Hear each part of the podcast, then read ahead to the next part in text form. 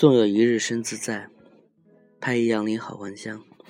大家好，这是第三期的曾经一起，欢迎收听。嗯，这是一款基于我个人絮叨、想法、记录念头的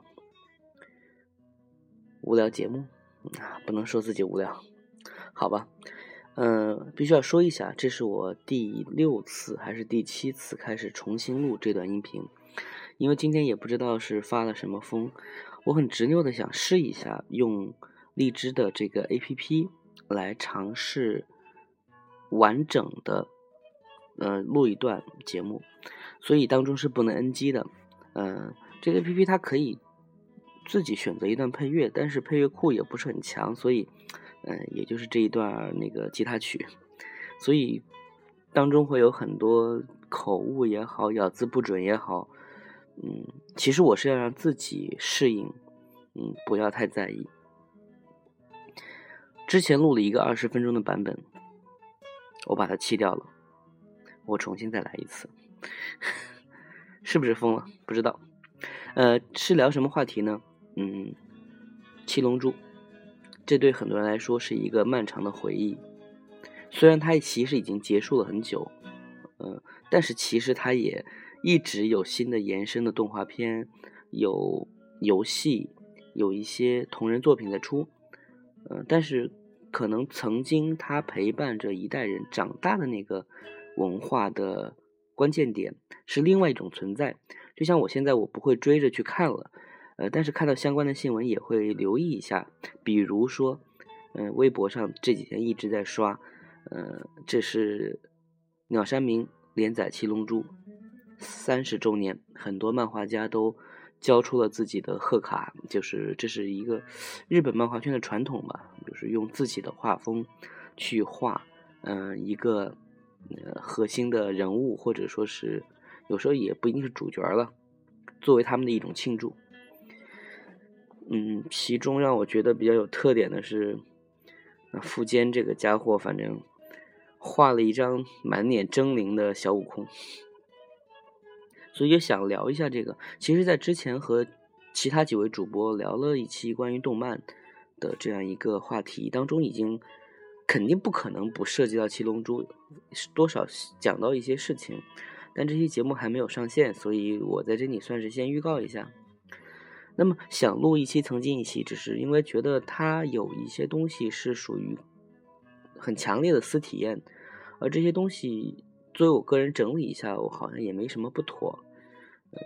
现在是很夜深的时候，我很希望能够顺利的讲一些事，然后很好的睡去。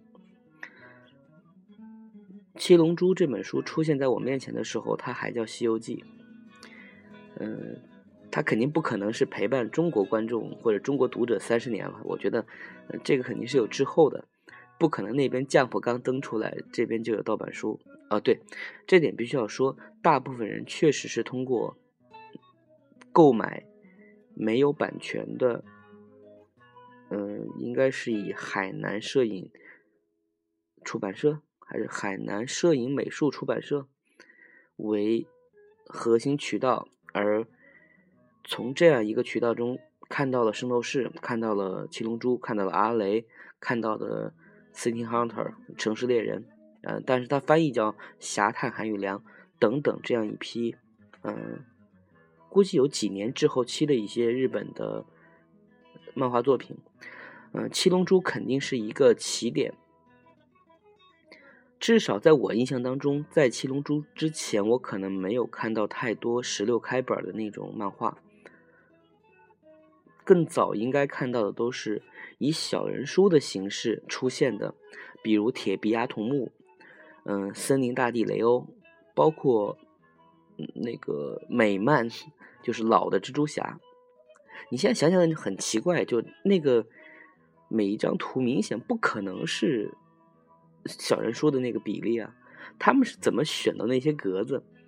嗯，把它放到那样一个完全不合适，肯定我觉得应该会故意的删除一些分格，呃，在下面写上一些对，比如说对这一段。剧情的解释，因为那个时候小人书这样一种阅读方式是主流，OK，说回来，嗯，《七龙珠》这样一个作品，对于很多人来说，至少对我来说啊，它的阅读的顺序是一个混乱的，就是大部分人看到这样的书，嗯，我的渠道只能是在书摊上买，或者是跟同学们交换，就是有土豪的同学，或者家里比较宠，他能够一次性的全买。然后就会在，嗯，班上交换。在那个时候，其实连那种相对比较全的租书店都不是特别多。就是我们在看网上的在线之前，有一个过渡期，就是这种书店。在这个书店之前的过渡期，其实是那种在路边，嗯，有一般是老太太吧，嗯，摆一个书摊儿。但你想那样的话，其实更多很多人就在那旁边搬一个小板凳就看。那么更多的情况，很多人是在看武侠小说，因为那样的文字容量大嘛。最早我看到《七龙珠》就是在这种地方看到的，但这种书相对来说非常少，而且特别旧。作为一个老板来说，他进画书看的又很快，嗯，对他来说可能不是好事儿。那这个先不管了。总之呢，《七龙珠》这样一个作品，我们能清晰的看出，就是鸟鸟大神还是鸟山，我们不能呃随便的管人就取第一个字啊。鸟山大神他在之前连载的最长的作品应该就是《阿拉蕾》，所以在他画这样一部作品的时候，他习惯性的应该是。还是在画搞笑漫为主，我们是能够很清晰的看到他是如何从一个，比如说就是喜剧、冒险少年漫变成了一个热血少年漫的。嗯，升级这个事儿我们等会再讲。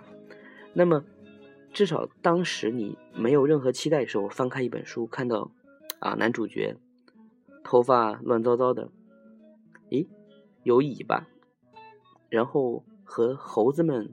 生活在一起，在山里面，然后有一根棍子，他居然就叫孙悟空，就这种奇特的亲近感和陌生感突然袭来，你很难不看下去。然后呢，他遇上了一个女孩，然后两人什么也没爆发，就是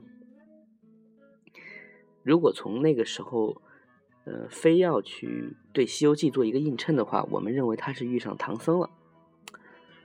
呃，因为他很无能嘛，他基本上什么都不都都不能做。但是这个女孩其实很聪明了，她有一个龙珠雷达，这个雷达是比后来他们会碰到的黑绸军的那个他们军用雷达还要清晰，还要关键。这也是曾经是一个修雷达成为一成为一个非常关键的动作。导致小悟空乱入到企鹅村。那个时候看到企鹅村的时候，我还没有看过阿雷，所以我完全不知道那一段什么意思，就觉得说哇，他来到一个地方，这里的人都好奇怪哦。等很多年，也不是很多年后，几年后我已经完全知道这些人是干嘛的时候，再看那一段，就是你会发现每一个画面当中都会有人跑出来站格子，对着那个大家挥手，然后还有人说。你不要这样，好丢脸！就是我们太久没出场了，好想念大家。呃，这也是情怀吧。嗯，布尔玛是一个，他的父亲是非常出呃出色的一个科学家，呃，好像设计了城市当中的所有的什么机器人啊、道路啊，特别他发明了胶囊这样一个东西。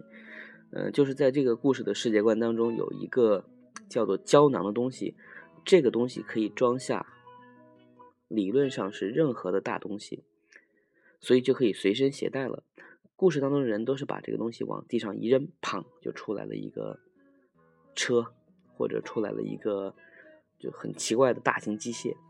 然后，嗯，在故事开头，小悟空看到这个的时候会非常惊讶，说：“啊，魔法？你是妖怪？你是妖女吗？”嗯，总之，后面出现了猪，就是一只被叫做乌龙的猪。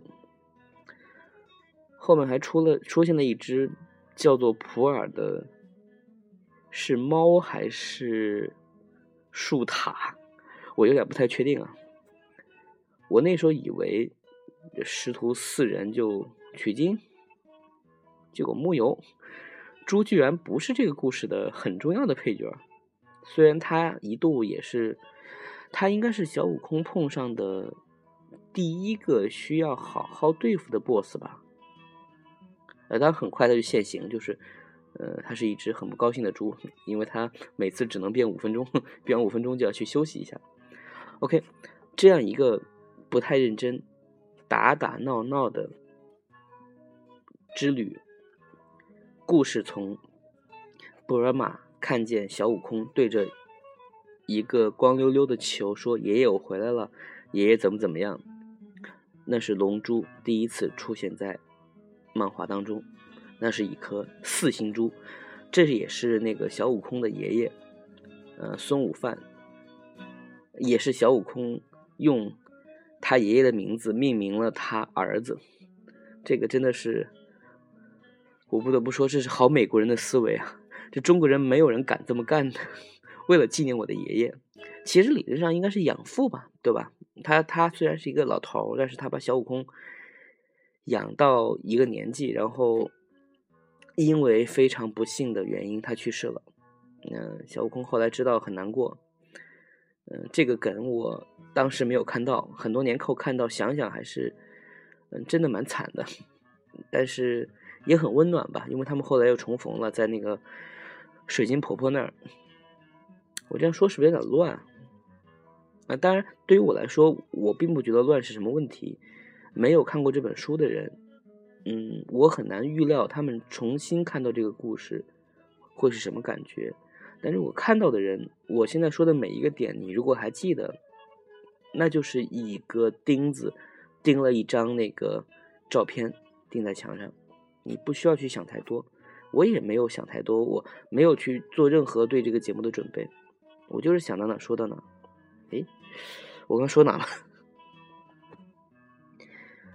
好吧，我我想说的是，这本书我没有，好像没有完整的看过一遍，大部分时候就是在大家手里交换，你能够抢到哪本是哪本。然后我很不幸的跳过了他们第一次召唤出神龙，就是著名的，嗯，八戒应该叫乌龙吧？乌龙抢着说：“快给我一条内裤。”然后当时的盗版书很负责任的把那条内裤，至少是把台词改成了香肠，为了保护大家不要受作者很奇怪的恶趣味的影响吧。啊，那段完全没有看到过，很多年后看到，包括我也没有看到，嗯，据说是很很温馨的，孙悟饭长大的过程当中被短笛抚养的那几段，就是真的是很关键，就有一个人有那本书，你去找他的时候，他那本书永远不在他手上，他被被被谁借走了，一直到你从这个学校毕业，你就没看到那本书，然后你就看到后面去了。嗯，很多年后你会回头，比如说在网上去找在线，把这段补起来，嗯，感觉不一样。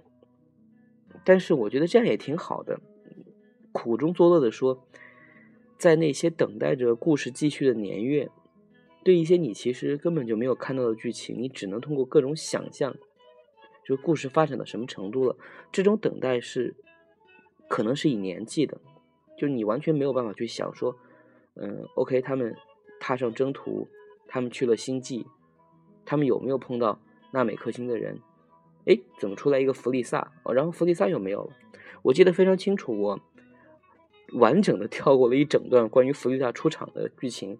我是从那个基纽特种部队开始看起的，所以我只能脑补说，哦，他们到了这个地方，他们碰到一些人，呃，孙悟饭的发型又改变了。然后他和小林怎么怎么样？哎，小林为什么穿着很奇怪的衣服？然后看到了，嗯，弗利萨的父亲带他回来，一发现，耶，超级赛亚人这一段，我是不是又跳过去了？不过呢，现在回头说起来，这个故事它的容量真的是没有办法和现在的故事比，就是它是一个奠定了很多，比如作战体系，比如行为方式。比如拓展世界观的那些技巧，没有办法，鸟山大神在这些方面做的太早了，而且他真的因为他够强，或者说他有这个能力和想法去实现。虽然我并不知道他在把一部他原来想画的更猥琐、更有趣一点的一部漫画变得那么残酷，是不是他的本意？因为对于我来说，当我第一次看到。纳巴和贝吉塔出现在地球上，然后对战我们的之前故事里面几乎是几乎是全部的那些主角们、那些高手们，看着他们一个一个倒下，那种无力感真的很强烈。当然，我们现在心肠硬了，经验多了，我们知道主角队伍要清一清。你不可能一直带着好多人往前走，啊，对于这一点，尾田不会这样想。他的主角团队真的是每走一段就会多一个人，除非因为各种原因，这个人不能跟他们一起旅行，所以他的那个船队是越来越庞大，越来越庞大。到最后，每一次大家出场一次就要花很长时间，所以到后来很长时间，我们发现《七龙珠》这个漫画已经没有搞笑了。那个总是要好色的去表现一些事情的龟仙人都没有出场机会了，他就很老很老的坐在家看着电视，看着人造人出现，看着沙鲁出现，他没有任何可以做的事情，他甚至没法去战场，嗯，这些人把他抛下太远了。当然，这个故事里面有有一个梗是类似于说，最后你发现这个故事里面大部分人都不是地球人，他们都是外星人。所以当小林成功的复活，然后和十七号结婚生了孩子之后，嗯，当到布欧卷那个界王神出现的时候，乐平抱着那个对那个小林的女儿说：“放心吧。”你爸爸是最强的，补了一句，在地球人当中。我在想，你这句话补的真的很妙啊！你你这是嫉妒吗，大哥？因为乐平在说这句话当中，他是眼睛是望着天空的，有一种很自豪，就是我已经不行了，就当年我还能跟你们打一打。好像自从是是自从星际战那段时间，他就好像。完全放弃了自己有可能有一搏的那种经历，然后那个迷次郎兵卫更加是干脆，我就是来送仙豆的，我不会飞啊，我就不跟你们一起去了。就是这个故事后来画的越来越大，画的越来越硬，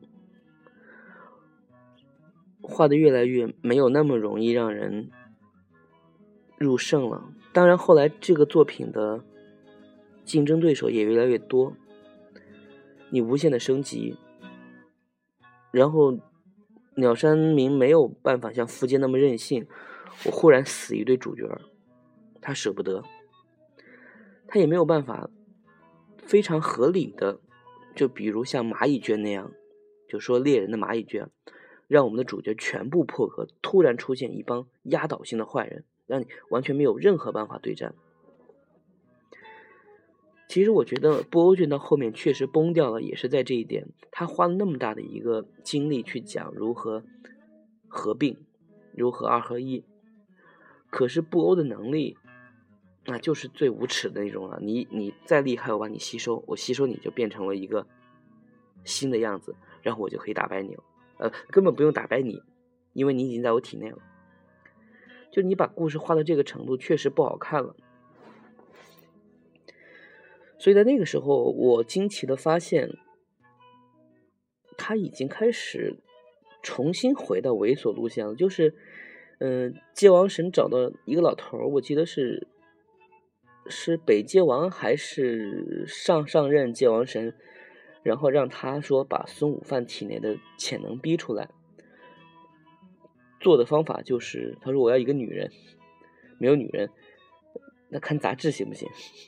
就在那么严肃的时候开始玩这种东西，果然很快这个故事没有延续太久就结束了。嗯，这个故事完整的有特点的地方，其实是讲了一段，嗯，胖胖的沙鲁和撒旦之间的奇特的友情。可是我不是很满意这一段，因为我们知道沙鲁是坏的，沙鲁本性是恶的。胖胖的沙鲁的这个形象其实是为了做反差而做出来的。他胖胖的样子是因为他吸收了一个胖胖的界王神，还是界王？就是他吸收谁，他就会变成谁的样子。那么也就是那个胖胖的。界王，嗯，胖胖的布欧，他的善良的部分，或者他顽皮的部分，也是像橡皮泥一样可以随意编造的，而并不是说哦，那么很很强大，有着所谓绝对的恶和绝对的毁灭能力的人，他有一些不一样。我觉得那个布欧不是这样的东西，或者说不是这样的角色。可是猎人中的蚂蚁。我能感受到那种奇特的，嗯，洗白吧。呃，我这里拿富坚妖怪和这个鸟山大神比，在某些程度来说，我觉得是不公平，呃，是不公平，而且确实有点儿任性的，因为他们身处在不同的边际环境，他们也站在不同的前辈的身后，所以鸟山大神他画了一个作品，画那么多年。当他疲惫的时候，和呃富坚他连载一个作品连载到某个程度，猎人的呃猎人的蚂蚁卷是一个非常漂亮的反击。我觉得这样去比是不公平的，但我只是想到我说一下。总之，故事的结尾最后变成了一个有点像神探嘎杰特的反讽意味的结尾，就是这帮。把拯救地球，把那些打败入侵地球的坏人当当做家常便饭的人，让撒旦成为偶像，并且保持他的这个偶像身份。撒旦融入了这个世界上最可怕的一群一个家庭或者是一个朋友圈当中。这帮人来参加天下第第一比武大会，让我跟撒旦说：“你放心，我们不管最后谁到第二名跟你决战。”我们都会输给你的。有些伤感，不是因为他反讽，而是因为他只有反讽。可是我为什么要在这里批评他呢？我觉得没有意义，根本没有必要。然后，在这个故事当中，最后每一次的对决，都会使用元气弹。天空、海水，所有的人，给我一点元气吧，再多给我一点吧。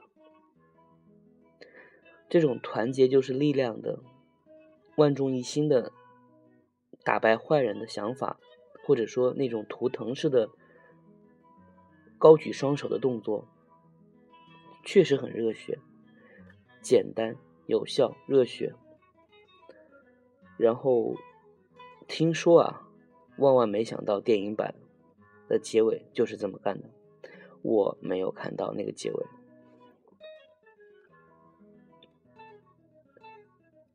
还是感觉说的很散乱，有一些不知道从何收尾的地方。但我觉得说的差不多了。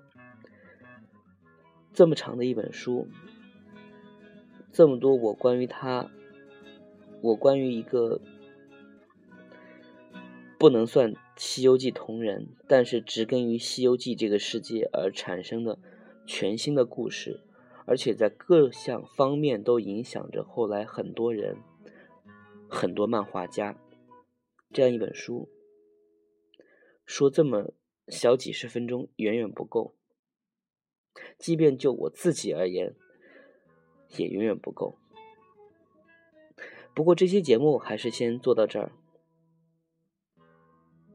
我们有过曾经一起的时光，就是美好的。感谢收听，再见。